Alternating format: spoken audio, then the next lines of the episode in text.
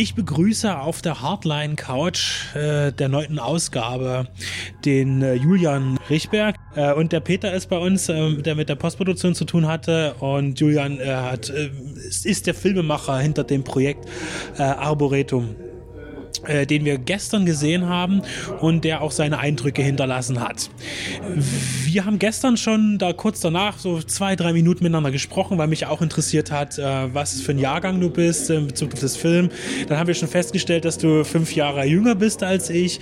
Ähm, du bist 92 geboren und äh, bist auch, sofern das heute noch ein Thema ist, ich bin da immer nicht so, aber mit der Ost-West, wo ist man aufgewachsen? Du bist nach der Wende im westlichen Teil Deutschlands aufgewachsen und hast für deinen Film äh, eine Thematik auch gesucht, ähm, eben äh, Wendezeit und nicht nur das, es geht ja auch äh, zurück äh, in Nationalsozialismus, in Ansätzen eben um Familienprozesse äh, äh zu aufzuzeigen, äh, also DDR äh, und dann wählst du aber auch noch äh, das Jahr 2001 äh, als Handlungsspielraum, wo ja auch so viel passiert ist äh, in Bezug auf das Thema deines Films, was letztlich, wenn man jetzt mal, äh, es sind ja viele Bereiche drin, aber auch das Thema des Amoklaufes, was auch in Deutschland zu dem Zeitpunkt prägnant war, also zuvor sogar bei mir im, im Nachbarort in Meißen, ähm, 99 ja äh, äh, ganz groß in der Presse war, ein Amoklauf an einer Schule und dann aber auch ein Jahr nach deinem Handlungsspielraum in Erfurt ähm, deswegen was uns ran, der Film handelt ja in Thüringen.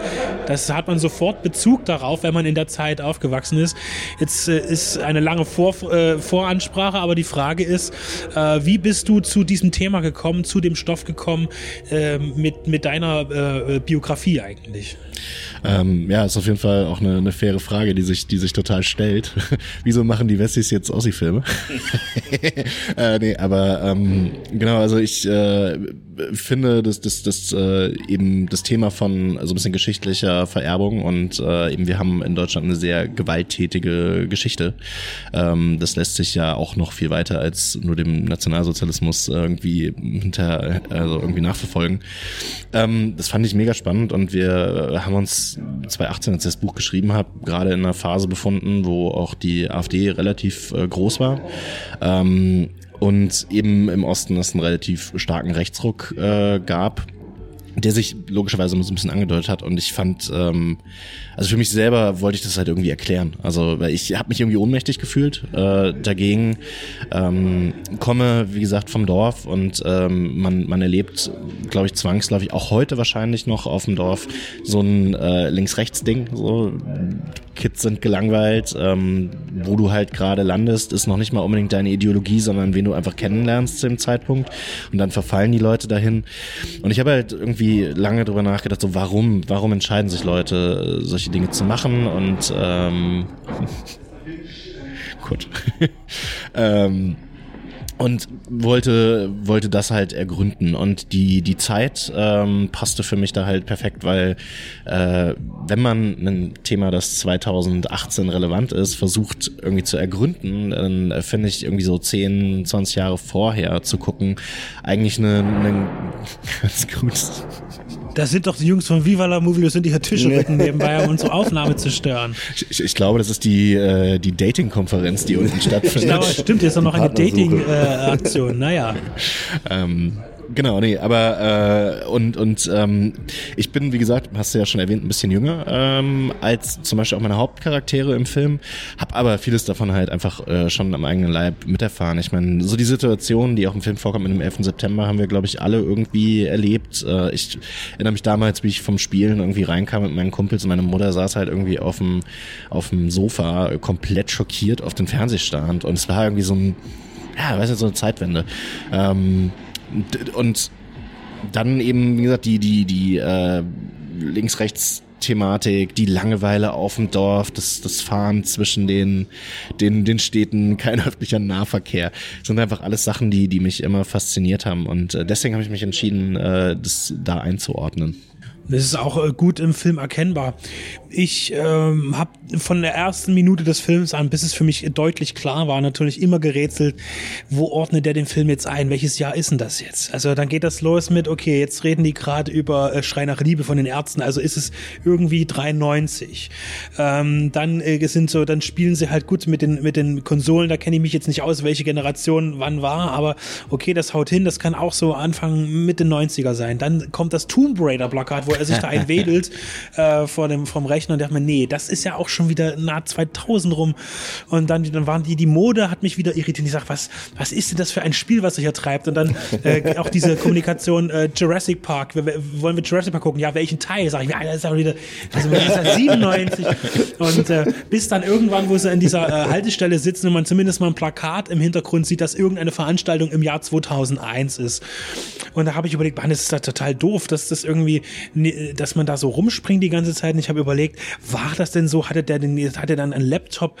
Und ich habe auch äh, dann für mich nebenbei noch eingeordnen müssen mit dieser Gewalt, die dargestellt wird, zum Beispiel jetzt von den rechten Gruppen gegen die Linken, wie die zusammengeschlagen werden, war das denn überhaupt noch so krass äh, um 2000 rum? Äh, war das nicht eigentlich eher doch was, was in die frühen 90er passt? Und ich habe während des Films dann rekapituliert mit meiner eigenen Erfahrung als Jugendlicher und Freunden, denen auch sowas passiert ist. Nein, es ist auch noch äh, um 2000 rum so gewesen, äh, ganz oft. Und äh, will aber jetzt hier eigentlich fragen, mit diesem Spiel, das ich gespielt habe, mit dem Film herauszufinden, wann eigentlich ist, ist das eigentlich gewollt gewesen, dass, dass man auf eine, dass man erstmal rätselt, wann genau das ist? Weil ich erst dachte, vielleicht soll es gar nicht eingeordnet sein zeitlich, aber mit dem 11. September 2001 wird es ja dann sehr deutlich. Äh, ja, ist tatsächlich sehr bewusst. Ähm, ist nicht jetzt lustig. Ich glaube, im Programmheft steht, äh, steht drin, dass es 2001 spielt, äh, wo ich in der Sekunde, für Sekunde habe ich geschluckt, weil ich finde eigentlich, das ist ganz, ganz spannend, wenn dann der Moment kommt und äh, es ist ja kein Twist in dem Sinne, aber es, es twistet halt und merkst, okay, ach, da sind wir. Ähm, das war mir schon wichtig. Ich, ich glaube, ja, man, man kann irgendwie es zeitlich grob einordnen, eben durch Plakate, durch sonst irgendwas, aber ähm, ja, also ich, ich wollte, dass es eine gewisse Überraschung ist äh, der, zu dem Moment. Deswegen auch dann äh, der, das Kapitel, in dem der 11. September stattfindet, heißt auch nur September. Ähm, äh, es war einmal in Thüringen, äh, ist bewusst vage gehalten. Ähm, man hätte ja auch wirklich einfach mit 2001 äh, irgendwie anfangen können ich finde, durch deinen Film äh, merke ich auch ganz deutlich, wie viel eigentlich zehn Jahre sind. Wenn man jetzt vom, vom Mauerfall bis 2001 in diese elf Jahre, sag ich mal, was da alles passiert ist eigentlich und mir das selber durch den Film bewusst wird und das äh, fand ich toll. Ähm, Gibt es dann eigentlich, was, was die Requisite angeht, eigentlich auch Probleme? Ist man da doch mal mit der Recherche mehr? Ich musste erst dran denken, äh, diese Vita-Cola-Dosen, so, ja, sind die denn äh, äh, vom Design her, war das schon so, macht man sich da so, so detailliert bei der Größe des Films, ich muss es nochmal sagen, der Film ist ja äh, ein, ein 15.000 Euro Projekt. Das ist ein, ein, und dafür sieht der Film wirklich hervorragend aus. Also ich würde dem Film dieses Budget niemals unterschreiben, wenn, wenn ich den einschätzen müsste. Ein wirklich toller Film, aber gerade da einen Film zu drehen, der vor äh, zehn Jahren ge gehandelt hat, ähm, ist ja auch schwierig, genauso schwer wie einen Historienfilm zu drehen. Es ist ja letztlich einer, ähm, zu schauen, dass alles auch stimmig ist. Äh, hast du dir da sehr, sehr viele Gedanken gemacht oder einfach irgendwann gesagt, ja, bei den Sachen äh, lassen wir es jetzt einfach drauf ankommen, weil es ist jetzt einfach zu krass, da jetzt noch irgendwas zu machen, auch mit der Kleidung und allem drum und dran. Äh, ich habe mich da ein bisschen auf, auf Vivian, äh, meine, meine äh, Ausstatterin, verlassen. Ähm, man muss aber sagen, es gab, glaube ich, bei jeder einzelnen Szene am Set Diskussionen. Also äh, die Beleuchter dann so, oh, das, das, das, das ist aber jetzt nicht 2001. Und ähm, ja, aber die meisten Sachen sind, glaube ich, relativ akkurat. Bei ein paar von den Postern im Hintergrund würde ich sagen, mh, hm, da weiß ich es nicht so genau. Also es gibt äh, der, das Zimmer von Sebastian, ähm, wird einmal gezeigt und das ist tatsächlich das Jugendzimmer von dem großen Bruder von dem Freund von Vivian, ähm, das sich einfach seit der irgendwie 16 war oder so nicht verändert hat. Äh, deswegen hängen da auch noch Counter-Strike-Poster und keine Ahnung. Und da sind dann so ein paar Sachen, ich glaube, so ein paar Eminem-Poster und so ein paar Rammstein-Poster, die wahrscheinlich nicht ganz äh, zeithistorisch genau zu den Alben passen, die zu dem Zeitpunkt noch schon draußen waren. Ähm, aber ja, ansonsten haben wir uns da schon irgendwie viel Mühe gegeben, das hinzukriegen. Die, die Garderobe ist ein bisschen ähm, losgelöster noch davon. Da ging es halt einfach auch viel darum, äh, irgendwie ähm, auch Outfits zu schaffen, die äh, einfach ein bisschen ikonisch sein können. Also diese Adidas-Jacke, die die äh, Oscar die ganze Zeit trägt, äh, macht schon irgendwie einen, einen gewissen Look. Ähm, und ja, aber es war, war natürlich eine Herausforderung. Wir haben Glück, dass äh, sich in Nordhessen dann doch vieles auch nicht verändert hat. ähm, und äh, es gibt auch zum Beispiel den Moment, wo, wo Oskar durch die Straßen läuft und um ihn rum stehen halt Autos und wir sind einfach an der Straße gewesen und plötzlich standen nur Autos von vor, weiß nicht, 2000 da. Ja, das müssen wir drehen. Das ist Production Value. Die, die kriegt man sonst nicht.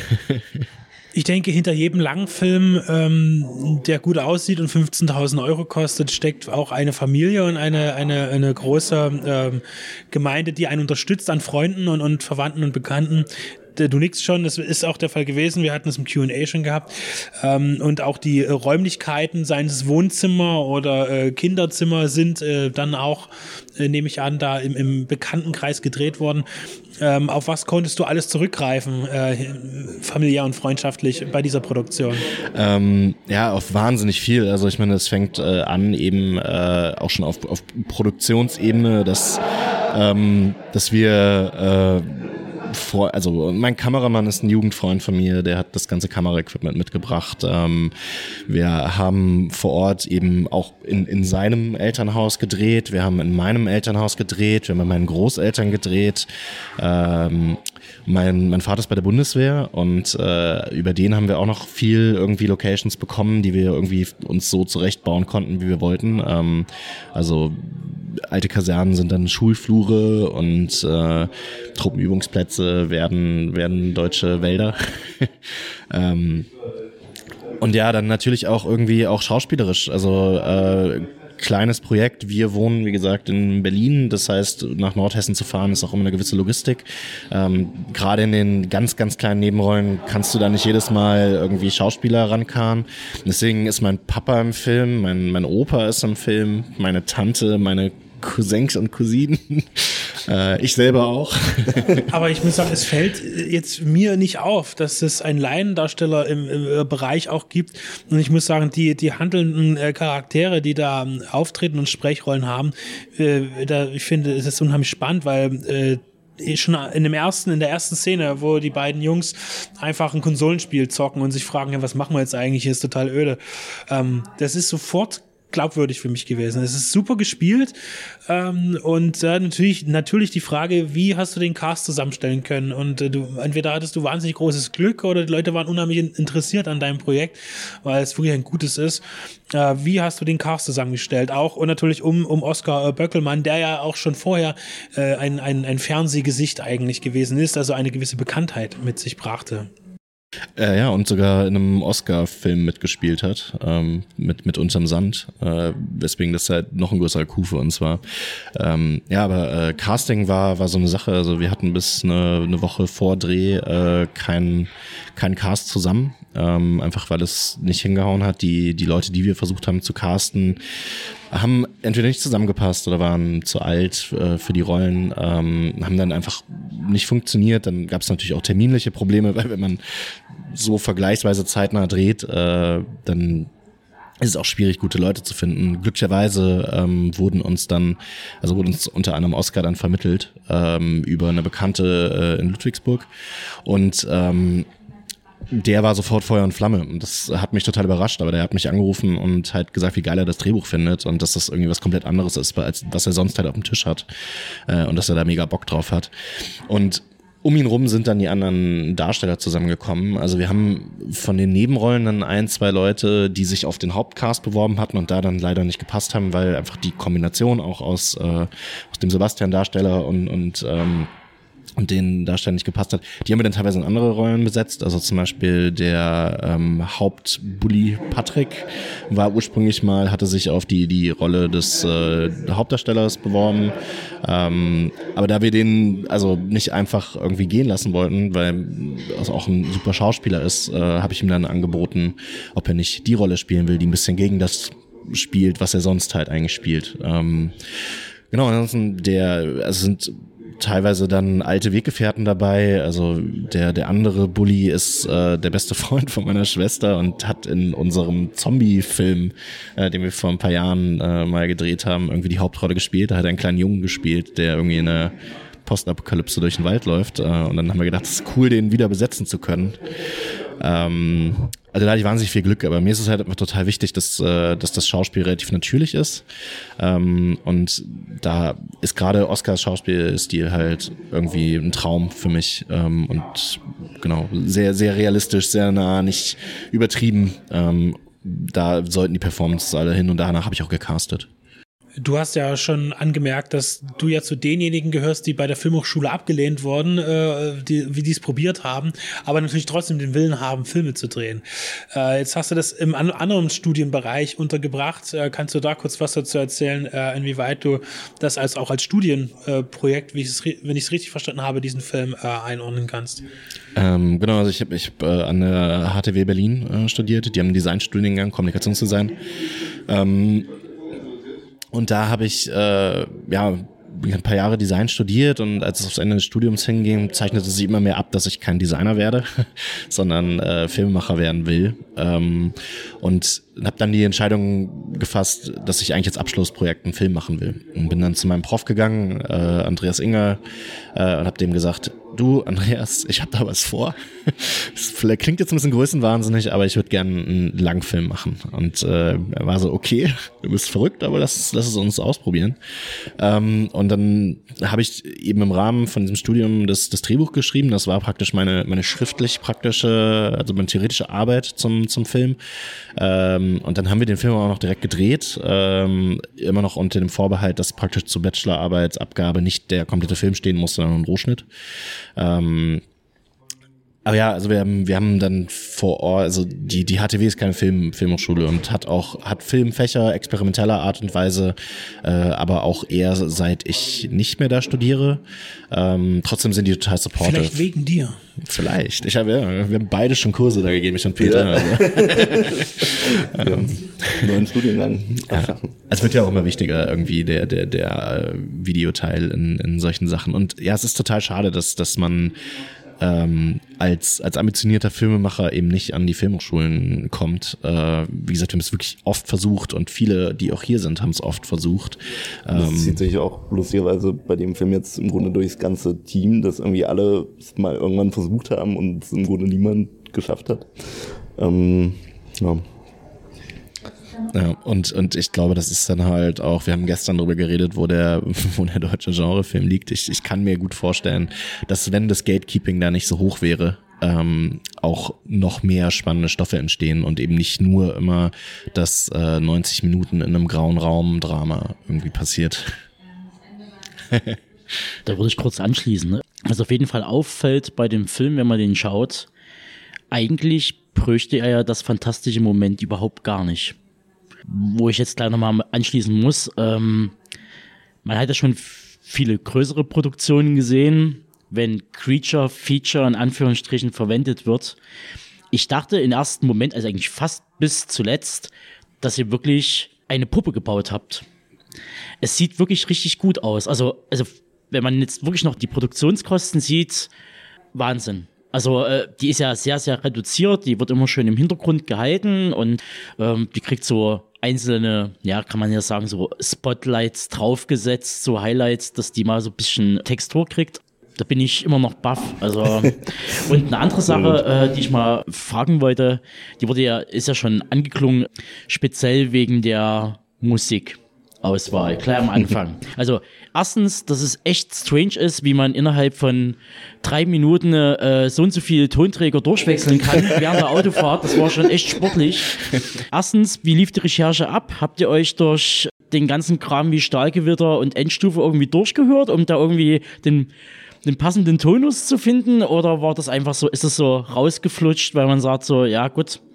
Im Grunde genommen ist es eigentlich, ist ja die Mucke nichts anderes wie Punk, nur halt mit schlechteren Texten. Äh, ja, dennoch ähm, hast du hast du recht. Also wir haben auch Recherche betrieben dazu. Ähm, ich habe einen sehr düsteren Nachmittag mit Rechtsrock auf YouTube verbracht. Danach war mein Algorithmus auch wirklich am Ende. Ähm, aber ja, am Ende des Tages ist es nicht so schwierig. Ich glaube, die die Parolen, die da sind, die die kennt man schlimmerweise irgendwie und äh, die kann man auch schnell zusammen bearbeiten. Wir haben, wir haben dann, äh, also ich habe die ersten Entwürfe für die Texte geschrieben und habe die dann an äh, den Sänger, der es für uns eingesungen hat, weitergegeben. Der ist nochmal drüber gebügelt, hat es, glaube ich, noch ein bisschen entschärft auch in, in, in ein paar Stellen. Ähm, der hatte auch einen, einen Punk-Hintergrund, wenn ich mich nicht ganz irre. Ja, der hat, äh, genau, kommt eigentlich aus einer Punkband und daher die passende Stimme im Angebot. Genau, und ähm, da haben wir dann äh, ja, äh, noch mal ein bisschen drüber gebügelt, ähm, aber es war eine relativ schnelle Nummer. Also ich glaube, die Dinger sind in einer halben Stunde dann auch aufgenommen worden. Äh, Jetzt hast du die ganze politische noch äh, Ebene ist natürlich immer in dem Film drin und ich finde aber trotzdem, dass, der- dass trotz dass der Film sehr politisch ist und äh, sich ja auch am, am Frühstück, am Abendbrottisch damit auseinandersetzt, wenn der Nazi-Großvater mit am Tisch sitzt und die Tochter äh, oder die Mutter eben in dem Fall von dem Sohn, äh, von dem Enkel, er sagt ja komm ganz ruhig jetzt hier, weil da nicht so viel Aufregung und sowas, so diese Kultur des, des Vergessens und den Teppichkerns und trotz äh, ist, dass der Film ja da auch sehr politisch Stellung nimmt, ist er aber trotzdem mit Verständnis auch da für beide Seiten eigentlich auch, denn auch äh, der, der, der, der Neonazi verliert äh, sein, seinen Bruder und äh, ist traurig und wird auch als, als, als trauriger Mensch dargestellt, der natürlich dann seinen Zorn, seinen Hass äh, auslebt auf anderer Seite, aber das fand ich auch mit äh, so man dass man das nicht gut findet ist alles richtig und ist auch gut. Aber dass man trotzdem noch ein bisschen Respekt hat vor vor den Menschen die so sind auch wenn sie immer noch Menschen sind. Und das macht uns ja wieder zu besseren Menschen vielleicht dass wir es denen natürlich nicht absprechen dass sie auch Menschen sind egal wie sie sind Ja, das ist ja das, was ich eingangs auch sagte. Also ich, ich glaube, die, die ähm, Auseinandersetzung damit, wo kommt dieses Gewaltpotenzial und wo kommen diese Ideologien und all das her. Ich glaube, wenn man da mit, mit äh, Unverständnis an die, an die Menschen geht, auch wenn sie Meinungen haben, die ich furchtbar falsch finde, ich glaube, dann, dann kann man keinen, keinen ernsthaften Dialog erzeugen. Und äh, das, das war mir wichtig und deswegen ist es, äh, ist es gut, ähm, das gestern auch ein paar Mal gehört, dass, dass die Leute äh, es gut finden, nicht belehrt zu werden, nicht mit dem Zeigefinger ähm, irgendwie deutschen Film zu bekommen. Und das war, das war auch die Intention. Äh, also bei der Hauptfigur. Ich dachte im ersten Moment, es geht in Richtung My Friend Dahmer.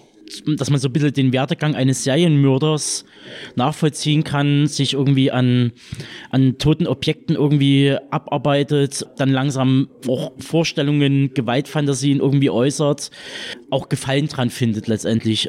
Fand ich schon gut, dass dann noch sozusagen der Bruch noch geschafft wurde. in Anführungsstrichen das Einzige, wo ich halt irgendwie die, die, die Intention noch nicht so richtig geschafft habe, das war bei dem, bei seinem Freund. Ging mir das relativ rasch in der Radikalisierung. Also klar, die, die Gedanken, wenn man von Bully irgendwie geärgert wird, die äh, kenne ich auch so. Äh, und man hat dann auch Hassfantasien, aber dass es halt relativ schnell sich manifestiert und halt auch umgesetzt wird, das, das hat mich schon ein bisschen ein bisschen überrascht, dass es dann eigentlich mehr komplett von seinem Freund ausging. Also es hat sich natürlich angedeutet, aber wir, wir haben ähm, Sebastian ja auch äh, sehr im Dunkeln gelassen als Figur. Also ähm, es gibt, äh, glaube ich, ein komplettes Kapitel, in dem er nicht vorkommt, nachdem die beiden sich streiten, ähm, was auch bewusst so gemacht ist, dass du eben nicht unbedingt erwartest, dass er jetzt irgendwie äh, losrennt und, und die Dinge tut.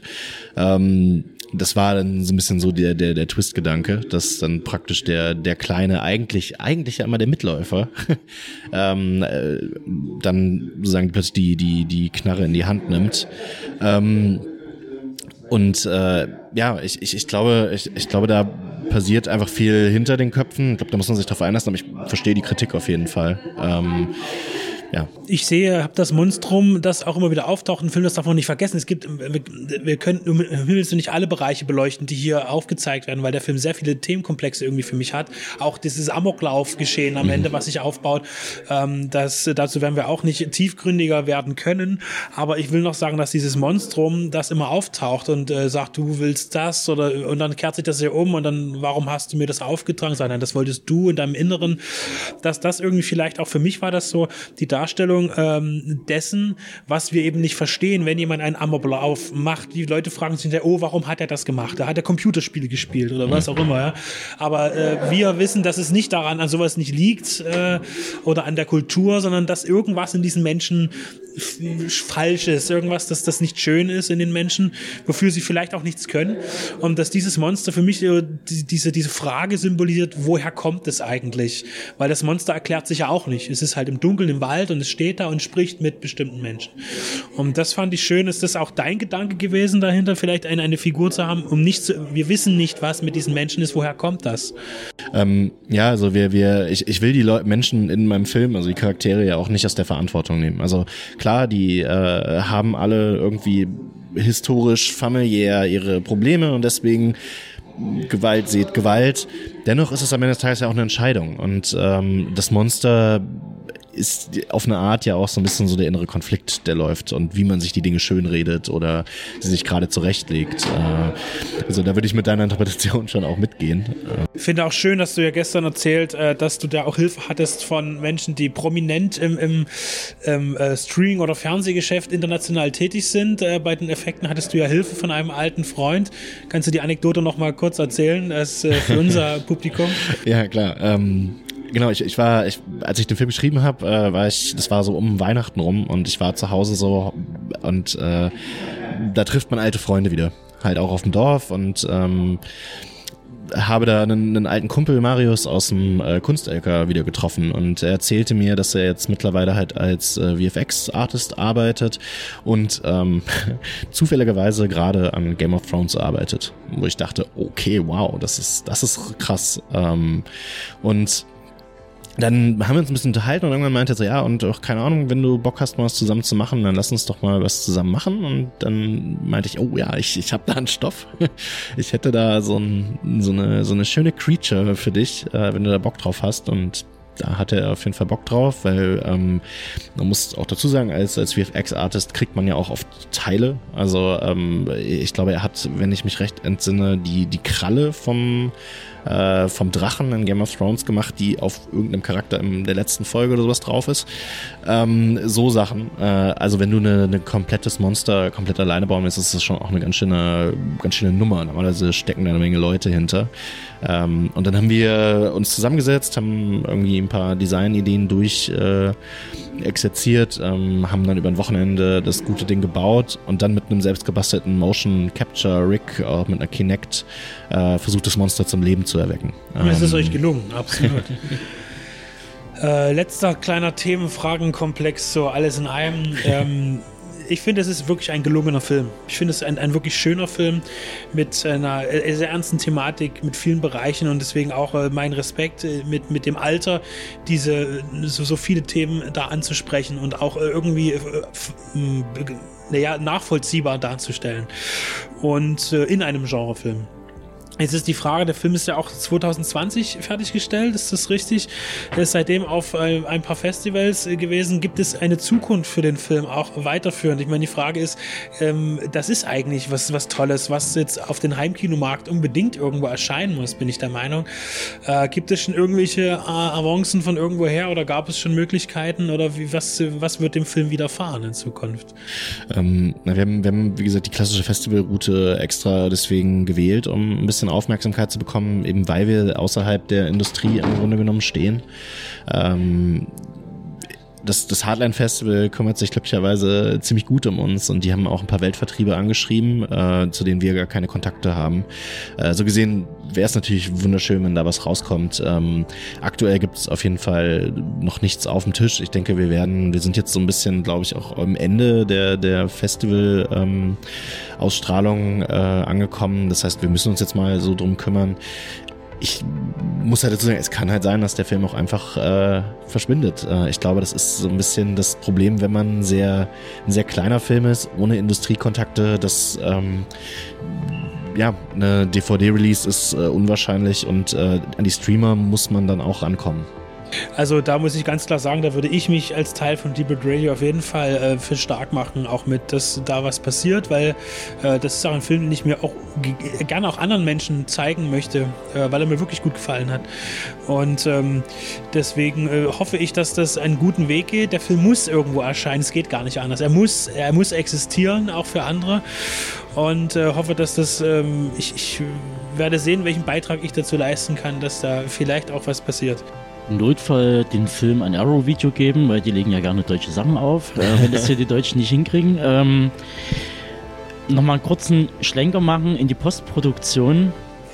Ich muss nämlich noch mal kurz noch ein Lob aussprechen. Äh, ihr hattet das ja erwähnt, dass ihr irgendwie in, in, in einer Phase, wo irgendwie so eine Art Drehpause war, dass ihr da irgendwie ganz viel ähm, FX noch irgendwie gemacht hattet und äh, nachbearbeitet digi digital und dass da irgendwie äh, das sich im drei- oder vierstelligen Bereich, keine Ahnung, effektmäßig da gefühlt. Ähm, aber man kriegt es halt nicht mit. Und da spreche ich jetzt mal absolutes Kompliment aus, dass halt, wie wir immer sagen, so ähm, digitale Effekte sollen unterstützend wirken und nie wie so ein Fremdkörper äh, im Raum stehen. Und das kriegen die großen Blockbuster alle gar nicht mehr hin. Da ist genau andersrum, da ist der digitale Effekt der der Hauptdarsteller und äh, der Rest muss ich da irgendwie unterordnen. Ihr habt das super hingekriegt. Also, also mir wäre es jetzt persönlich nicht aufgefallen. Ja, man, man, muss auch dazu sagen, in dem Fall sind es wirklich ja eher ähm, so Effekte, die mehr im Bereich Retusche und irgendwie so kleine Dinge halt ähm, sind. Und da waren es halt so um die 90 Shots, die halt letztendlich irgendwie angefasst wurden. Auch im Grunde alle von Julian, weil einfach irgendwie ja, die Zeit einfach da war, es zu machen. Und ähm, es bringt dann gerade auch im Storytelling, glaube ich, schon immer so kleine Pushes, die man halt wirklich nicht wahrnimmt. Und wenn das tatsächlich niemand wahrnimmt, ist das im Grunde genau das Richtige, was äh, da auch die Idee hinter war. Ähm, und ja, es erzählt halt die Story irgendwie nochmal auf eine andere Art und schafft halt einfach eine Atmosphäre, die dann funktioniert. Und ja, wenn das so funktioniert, sind das meiner Meinung nach genau die richtigen Effekte, die es uns halt irgendwie leichter machen, die Geschichte zu erzählen. Ähm, und so soll es eigentlich da immer funktionieren vielen Dank für diesen Einblick in diesen tollen Film und äh, alles Gute, was auch immer noch kommt bei dir, ob es auch filmisch sein wird oder gerade auch mit diesem Film. Ähm, vielen Dank, dass ihr euch die Zeit genommen habt, um mit uns darüber zu sprechen.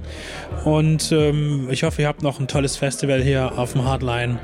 Ja, vielen Dank, dass äh, ihr euch die Zeit genommen habt, mit uns zu sprechen und euch den Film anzuschauen. Sehr gerne. Du hast es verdient. Hier. Ja, vielen Dank.